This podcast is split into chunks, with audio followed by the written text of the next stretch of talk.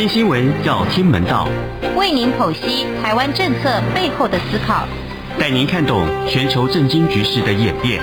每周六中年晃给您最及时的时事分析。钟声响起，全球重要新闻一点就通。各位听众朋友，大家好，欢迎收听钟声响起，我是中年晃。您现在收听的是中央广播电台来自台湾的声音。好，我们今天的节目呢，正好是我们在这个农历春节前哈播出啊。呃，那对于全球的华人来讲啊，农历春节是一个非常重要节日。那今年过了呃过了这个。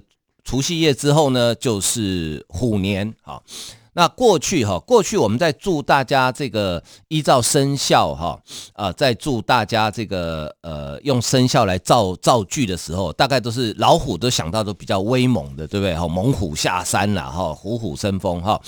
可是今年呢，有一个心结哈，因为我发现今年在台湾，我不晓得国外的朋友你们有没有机会看到，今年在台湾呃各个呃。很多单位会做，在过年的时候都会做那个红包袋嘛，对不对？大概都是以生肖做文章嘛，哈。那今年的老虎都超可爱哦，都像一只猫一样哈。所以我记得，呃，总统府小英总统今年的那个虎年的，他他每年总统府都会出三种哦，一个是春联，那一个是红包袋，另外一个一元的小红包啊。那每年都很抢手，今年据说哈一张春联卖到九十块台币啊，大概就三块多美金哦，真的很贵哈。那今年我记得在记者会宣布的时候呢，哈，呃，这个。呃，当时总统府的这个发言人哈，呃，Grass Udaka 哈，他他就形容那个老虎的红包袋，他说是猛虎啊。这个猛呢，不是凶猛的猛，是很萌的萌哈，猛虎哈。的确，那只老虎真的很可爱啊。所以呃，在这边呢，先跟大家拜个早年，祝大家新年快乐。最重要的是，呃，全家人身体健康啊，大家事业顺心啊。那。呃，一个帮全球所有的人许许一个共同的期待，就是新的一年呢，我们可以早日摆脱这个疫情啊！这疫情真是讨厌了啊，搞了我们两年了，烦死了啊！想出国的没办法出国啊，想正常工作的没办法工作啊。前几天刚好呃跟这个我们的侨委会副委员长徐嘉欣在通电话哈，呃过年嘛哈，就是大家聊聊天拜拜年哈，他说哦。我说，哎，对，现在你都没办法出国。他说，对啊，我都被人家笑。他说，他都被他们侨委会的同仁笑说，他是史上唯一一个还没有出过国的侨委会副委员长哈，因为他接任就是疫情，就一直没办法出国。因为其实我们知道，呃，我们的侨委会主要工作就是到世界各地去看看侨胞哈，看看有什么需求哈，帮他们做服务。结果他都没办法出国，真的是很闷。好，好，所以今天节目中一开始呢。我想对很多关心台湾，呃，最近因为台湾这年前哈，突然有一波的这个本土的疫情哈，Omicron。那现在呃，根据我们的呃这个指挥中心做的基因定序呢，在台湾传播的 Omicron 病毒哈有两种哈，一个是 Omicron 啊，就是从南非最早通报的 Omicron，另外一个呢是 Omicron 的妹妹哈，它的病毒的基因定序呢是。呃，B A two 哈，B A two 哈，不是 B A one 哈，Omicron 妹妹，我们简称她叫欧妹哈。那欧妹呢，在只有在高雄有有有出现，那在桃园北部的群聚呢，还是以欧米康为主啊。那好，虽然呃年前大概。连续一两周，每天都呃十来个确诊，甚至多的时候三四十个哈，呃，但是呢，经过一段时间的抽丝剥茧呢，我觉得大家也不用太过于紧张啊。也就是说，呃，基本上都找得到关联性，好，也就是说，我们的呃社区呃暂时找不到源头的呃这个呃传染源呢，基本上是很少的哈，大概就两大聚落哈，一个是从桃园机场。开始的啊，桃园机场清洁人员开始的。那另外一个大聚落是呃高雄的造船厂的维修工程师，好，因为他到船上去维修，可能被船上的外籍船员传染的，大概就是两大聚落啊。所以虽然呃每天确诊人数稍微多一点，但是我觉得大家可以不用太过紧张啊。所以呢，呃，大家在台湾呢过年呢还是正常过年哈，只是说。呃，指挥中心特别提醒大家，呃，过年的时候呢，尽量少去人呃接触不特定人。呃，人潮拥挤的地方，好，比如说每年农历初一的时候，呃，我们台湾人会有个习惯，要到庙里去抢头香啊，就是呢，可以如果抢到头香的话，可以这个得到一年的好运哈。哎，我也觉得很好奇，因为过去几年看那个新闻画面哦，有的为了抢头香抢到跌倒啊，撞撞到。诶，不知道有没有人去统计哦？事后去访问那些在各大庙宇抢到头香的人，经过一年之后，他们不晓得运势有没有比往年好哈？呃，但是这总是一个习俗嘛。那今年很多庙宇呢都决定取消这种公开的抢头香的活动，因为那个一定是群聚，而且不会不可能保持社交距离啊。所以呢，头香他们还是要点，但是就是庙方的执事人员他们来点头香哈，但是呢就不开放给大家抢。然后呢，呃，每年大家抢着排队要的总统要去发红包，哈，也取消了，也取消了，哈。那很多人可能就失望了，哈，因为没办法亲手从总统手上拿到红包，哈，这有点失望。但是没办法，疫情真的，哈，总统也要以身作则，尽量避免大家群聚，哈，呃，大概，所以呢，大家如果我知道台湾人的习俗呢，就是我们过年的时候，在总是想到庙里面去走一走、拜一拜，哈，这个。祈求一年的平安哈，还是可以去啦哦，但是就是你尽量错开时间啦哦，就是说你如果去看见诶，因为通常台湾的庙的空间都不会很大哦，那你如果看里面人多的话，你就到附近转一转哈，呃。过一下子再来，就尽量避免群聚。那我也希望这些香火比较鼎鼎盛的这些庙宇哈，他们是不是可以主动来做一些呃人流的管制？就同时间里面只能放多少人哈？呃，确保信徒的平安健康。我想这是呃各家公庙大家共同的期待啊。那年前呢，接种疫苗。哦，不管是要打第二剂或是补第三剂的人，也很明显也变多了哈。那很多县市政府是有提供说，呃，春节期间大概只休到年初二，好，年初三或年初四就开始可以提供呃接种疫苗的服务，所以也利用机会去接种疫苗。好，那呃打三剂不代表你一定不会被感染，但是至少呢不会变成重症哦。那事实上，呃这一波 Omicron 的特色就是。啊，传播超级快，然后呢，呃，重症台以台湾来讲哈，我们到现在这一波欧米孔确诊没有人重症，好，没有人变成重症啊。那传播真的很快，因为好几个是在餐厅里面被传染的哈。那个餐厅还不是同桌吃饭哦，是不同时间去同一家餐厅就中奖了哦。可以，这个欧米孔真的很讨人厌哈，就传播力很强哈。不过呢，呃，也不用过于担心，呃，大家还是可以。呃，顺利的过年哈，然后平平安安的过年啊、希望新年呢，啊、这个病毒我们赶快让它消失，好不好？好，呃，没办法让它消失，至少你变得不要毒性那么强哈，呃，就变成像一般感冒这样就好了，那，这样我们至少可以跟你共存嘛。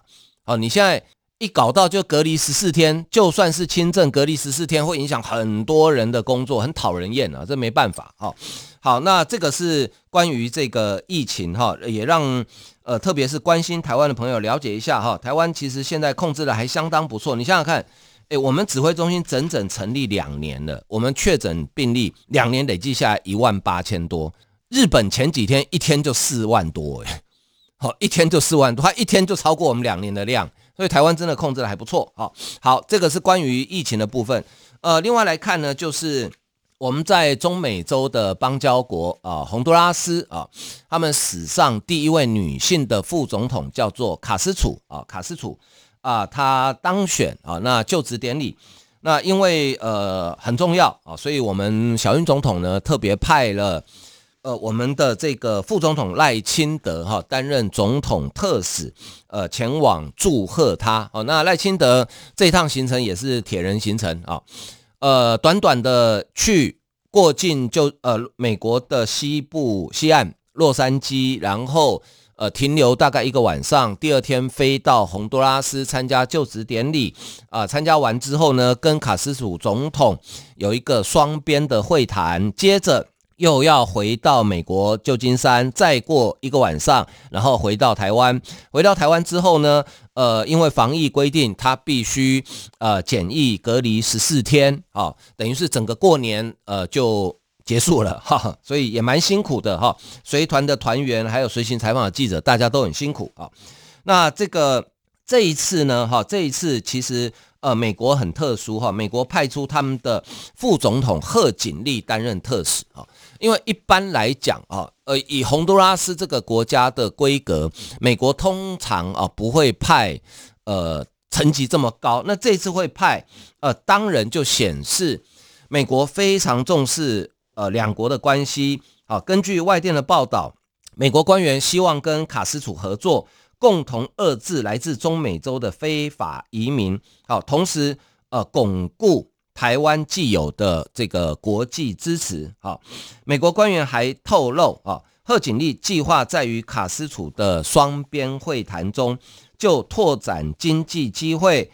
打击贪腐跟人道处理移民等问题啊，进行商讨啊啊，这个是呃，这个美国特别派贺锦丽前往一个很重要的一个重点啊。那呃，这个呢，呃，赖清德副总统也跟卡斯楚总统见面啊，卡斯总。总统提到台湾跟洪都拉斯的邦谊的时候，特别提到一段故事。他说，二零零九年洪都拉斯当时发生政变啊，当时就是台湾呃协助保护他跟他的家人。哈，那据与会者转述说，呃，他讲到这一段的时候呢，情绪有一点点激动啊，大概想到一些往事啊。那我觉得这个就是呃，台湾在交朋友哈，我们不是只靠钱哈，我们真的是。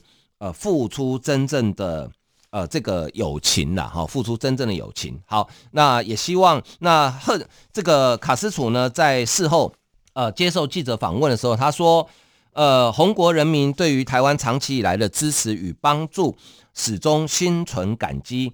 多年来，两国也携手合作，希望继续维持邦谊。啊，那呃，因为卡斯楚在选举期间呢，曾经讲过啊，说他当选之后，呃，要跟中国来建立呃正式的外交关系。当时一度引起紧张，但是他当选之后，呃，从他跟赖清德见面事后的谈话，啊。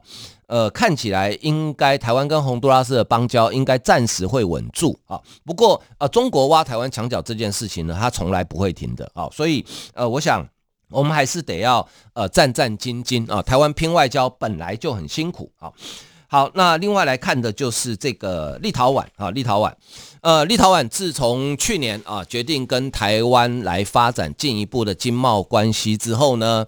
呃，很快的哈，这个中国马上就对他采取这个经济的霸凌，好，然后呢，各种各样的手段都来，哈，那有一批立陶宛生产的兰姆酒，哈，叫做呃 Dark Rum，哈，那它原本装货柜已经载到中国的宁波港了，哦，已经准备要通关了，结果中国突然说，啊，不行哦，这批酒我们不要了，好，不让你通关了，啊，就怎么办呢？呃，这一批酒呢，在海上漂流，等了好几个月，最后哈、哦、没办法。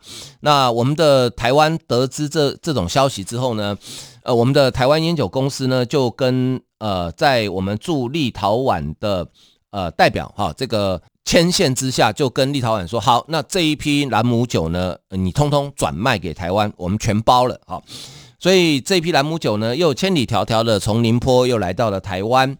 那因为呢。呃，它原本是要销去中国的，所以它贴的标签是呃简体中文。那在台湾，呃，我们必须改标签，同时呢，它也没有纸盒啊。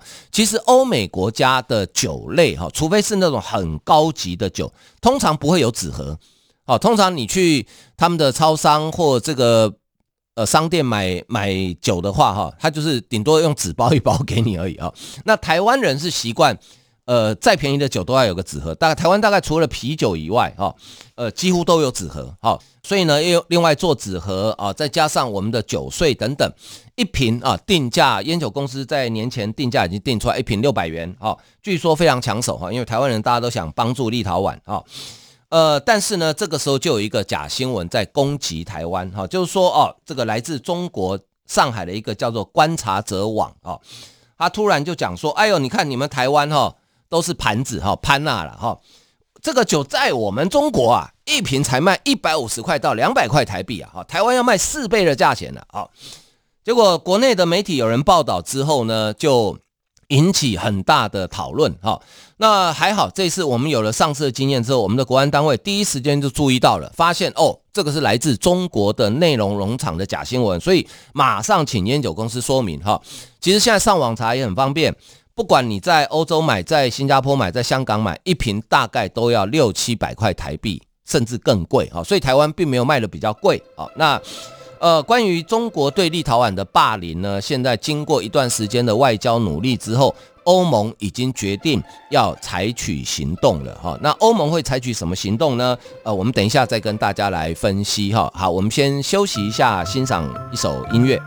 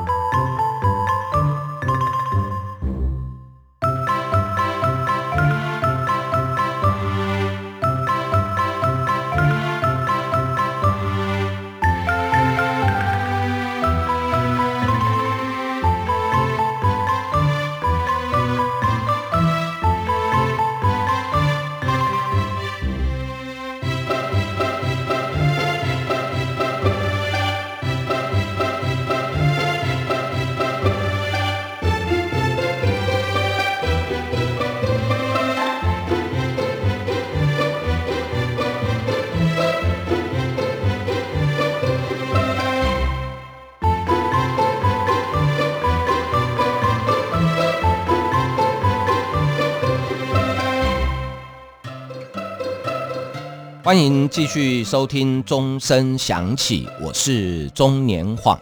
您现在收听的是中央广播电台来自台湾的声音。好，那刚刚讲到前一段讲到，立陶宛决定呃加强跟台湾的经贸关系，同时呃同意台湾哈在他们的首都设立台湾代表处之后呢，中国当然生气气啊，就开始经济霸凌立陶宛。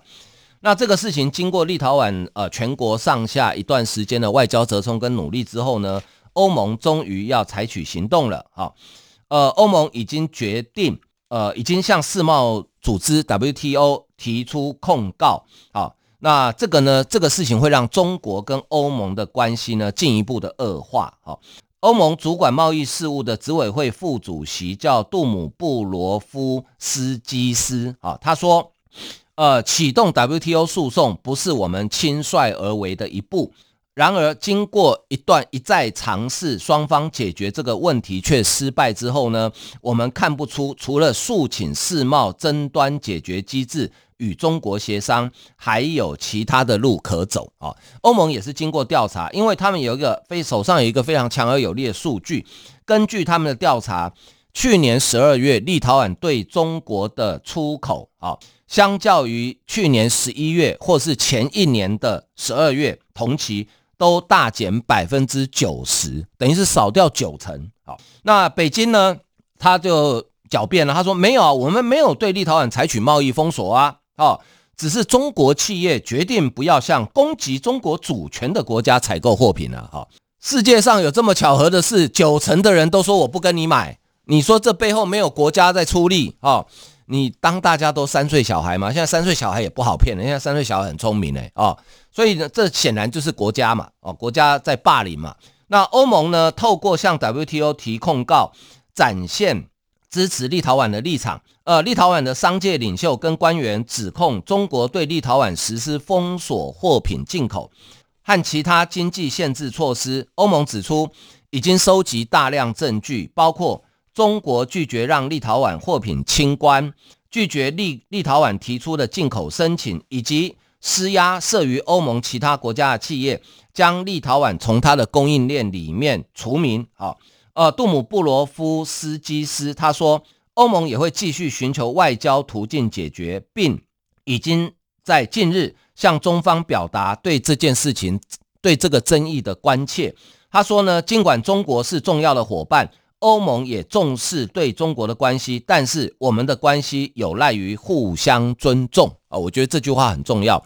国家跟国家交往其实没什么大学问，就跟交我们人交朋友一样，大家互相尊重。你不能老是要我听你的，那我干嘛跟你交朋友啊？所以呢，呃，但是因为其实 WTO 的争端解决哈会很久，好，它的程序是这样子：首先在咨商协调调解的阶段呢，北京有六十天的时间，呃，决定要接受或拒绝。如果调解不成，啊，会寻求世贸成立争端解决小组处理此案。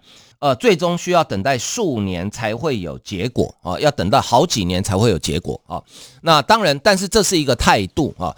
呃，我一直在讲说，呃，中国对于立陶宛的这种霸凌呢，它其实是呃一个指标性的案件，因为接下来我们看得到的，包括波兰、捷克斯洛维尼亚都想跟台湾发展进一步的经贸往来。如果中国对霸凌的立对立陶宛的霸凌出现发生效果了。好，立陶宛屈服了，或是美国、欧盟这些国家不支持立陶宛，那好，立陶宛屈服了，那以后就不会有国家敢跟台湾发展进一步的经贸关系。好，那因为中国霸凌有效嘛。那如果立陶宛没有屈服，而中国的霸凌也证明它没有用，那以后所有其他的国家就会想说，哎，那连立陶宛都不怕，我们怕什么？哎，立陶宛人口才三百多万呢，哦，算是一个不大的国家哎。可是，如果连他都不怕，那其他国家规模比他大的国家，那你就更不用害怕，好，更不用担心，哦。所以我觉得这是一个，呃，具有相当指标性的案例，好，相当指标性的案例，好。呃，当然，中国也除了经济霸凌之外，他当然也动用各种政治跟亲中的势力，包括你看前几天《金融时报》跟路透社先后都报道两个马上被否认的新闻，哈。先是《金融时报》。他报道说，美国呃跟立陶宛讲说，你干脆让台湾代表处改个名字好了，不要用台湾啊。结果马上啊，这个报道出来之后，马上被美国跟立陶宛两边的官员都否认。接着是路透社啊，路透社说呢，呃，立陶宛的外交部长哈说，呃，打算啊让台湾代表处改名改成台湾人代表处啊。结果呢，后来外长也出来否认说，没有没有这回事，绝对不会改名，我之前就讲过了啊。我相信《金融时报》跟路透社不会报道假新闻。那这个新闻消息来源是什么呢？就是立陶宛内部一定有亲中的政府官员嘛，可能是中国唆使他们去放话给这两家国际媒体，希望影响立陶宛的舆论，这也是认知作战的一环。哈，不过立陶宛的总统这个呃瑙塞达呢，倒是一直希望改名。好，不过因为立陶宛的宪政体制，我之前在节目中跟大家介绍过哈。呃，总统虽然有外交的督导权，但是呢，呃，内阁的权力其实也很大。好，内阁的权力其实也很大，所以现在看起来是内阁不想改名，好，内阁不想改，好，就是要坚持台湾代表处，但是总统比较软弱一点，想屈服，好，所以呃，这也牵涉到立陶宛内部的，呃，这原本是一个外交事件。但是因为这中间引起的讨论跟争议呢，变成呃立陶宛内部的一个政治事件哈，引发他们的政。其实因为他们的这个呃总统总呃跟总理本来就不同政党啊，本来两边就不是太好啊，本来就不是太好哈。总理是跟外交部长是属于同一个政党啊，所以呃这也难免。不过台湾呢，我们就是尽量。我们该给立陶宛该回馈他们的，该承诺给他们的投资，我们照做哈。那呃，至于立陶宛部分，它内政问题，我们当然不能够干涉。好，好，那在过年期间呢，哈，本来在年前大家最担心的就是，哎呦，过年期间俄罗斯跟乌克兰会不会开战呢？因为全球的媒体都在关注哈，他们认为如果俄乌开战的话，美国跟北约一定会被卷入，那这个可能是继。世界呃，第二次世界大战之后最规模最大的一场战争啊，因为俄罗斯已经在边境集结了大概差不多超过十万的部队啊，这两国开战一定就是陆军为主，因为两个国家就接在一起嘛啊，呃，但是呢，在年前呢传出好消息哈，就是在法国跟德国的斡旋之下哈，由法国、德国、乌克兰还有俄罗斯四国啊的代表在巴黎。经过了八个小时的会谈，哈，真是辛苦啊！八个小时的会谈，谈到应该口干舌燥了啊。呃，双方同意啊，呃，乌东地区，哈，乌东地区无条件永久停火，啊，无条件永久停火。那这个永久能持续多久呢？呃，至少两个礼拜了啊。呃，因为两周后在柏林会再讨论一次。好，这代表什么？代表俄罗斯至少在未来两周，就大家可以过个好年啊。未来两周不会再入侵乌克兰。同一天呢，美国跟 NATO 北大西洋公约组织正式以书面回绝莫斯科提出的要求。好，莫斯科提出了什么要求呢？北约不向东扩张，乌克兰不加入北约。好，那克里姆林宫当然很不爽，批评美国漠视俄罗斯的安全疑虑。好。为什么我们台湾会很关心乌克兰呢？因为呢，很多人哈，很多国际间，包含美国的前白宫国安顾问都警告美国政府说，如果俄罗斯入侵乌克兰，有可能中国会利用这个机会攻打台湾，因为这两个国家中俄这两国在赌，美国你没有能力在东西两线同时作战，好，呃，所以呢，呃，我们很关心乌克兰，好，那。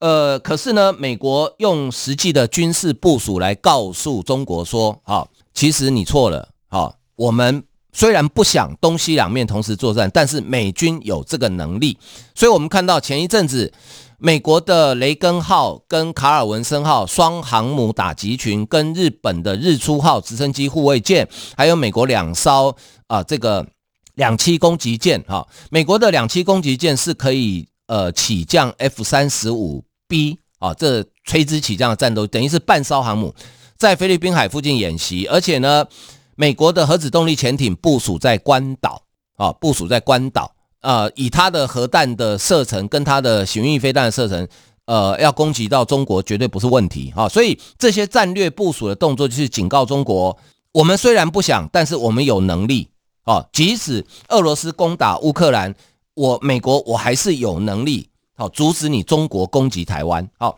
那根据这个协议的内容呢，呃，这个是俄乌两国自二零一九年以来首度同意与法国、德国就乌克兰政府与分离主义者在乌东的持续冲突签署联合声明。啊，尽管双方在攸关呃落实明斯克协议的其他议题上有歧见，但承诺会无条件遵守停火。乌克兰总统伦呃泽伦斯基，他是亲自到法国去开这个会的哈，对此表示欢迎。俄罗斯首席谈判代表副总理科扎克则说，遵守停火必须无条件，但双方在乌东仍然有许许多问题要解决。乌克兰外交部长库列巴呃他说，俄罗斯在诺曼底模式的四方会议后至少两周，看似仍将持续。透过外交降低紧张情势。同日，俄国外交部重申无意对乌克兰动武，俄乌开战这种想法令人无法接受。好，那本这个月呢，稍早率团跟俄国官员就乌克兰危机进行协商的美国副国务卿雪曼，他说，即将登场的北京冬奥可能影响俄罗斯入侵乌克兰的时机，因为中国国家主席习近平应该不乐见啊这两件事情同时发生。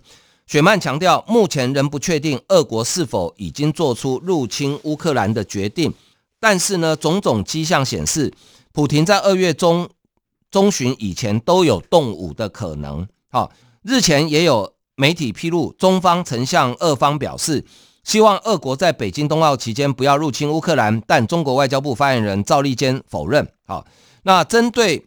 俄方一个月前提出的北约不东进与乌克兰不加入北约等安全保障要求，美国跟北约呢则正式以书面方式回绝了。但是呢，提议可以在包括控制核武与限制军演等多方面协商。好，《纽约时报》则说，这个回复形同让俄罗斯总统普亭二选一。与华府跟包括乌克兰在内的盟国协商，或是攻打乌克兰，面临严重的经济制裁。好，那显然美国在这段时间这一段时间做的外交斡旋跟战略部署，对俄罗斯是起到了相当程度的作用。哈，这个大概也是拜登在第一任中，如果最后双方真的没有开战的话，这应该是拜登在其今年其中选举前一个。正机跟大力多了啊！好，今天时间的关系，节目为您进行到这里，非常感谢大家的收听，拜拜。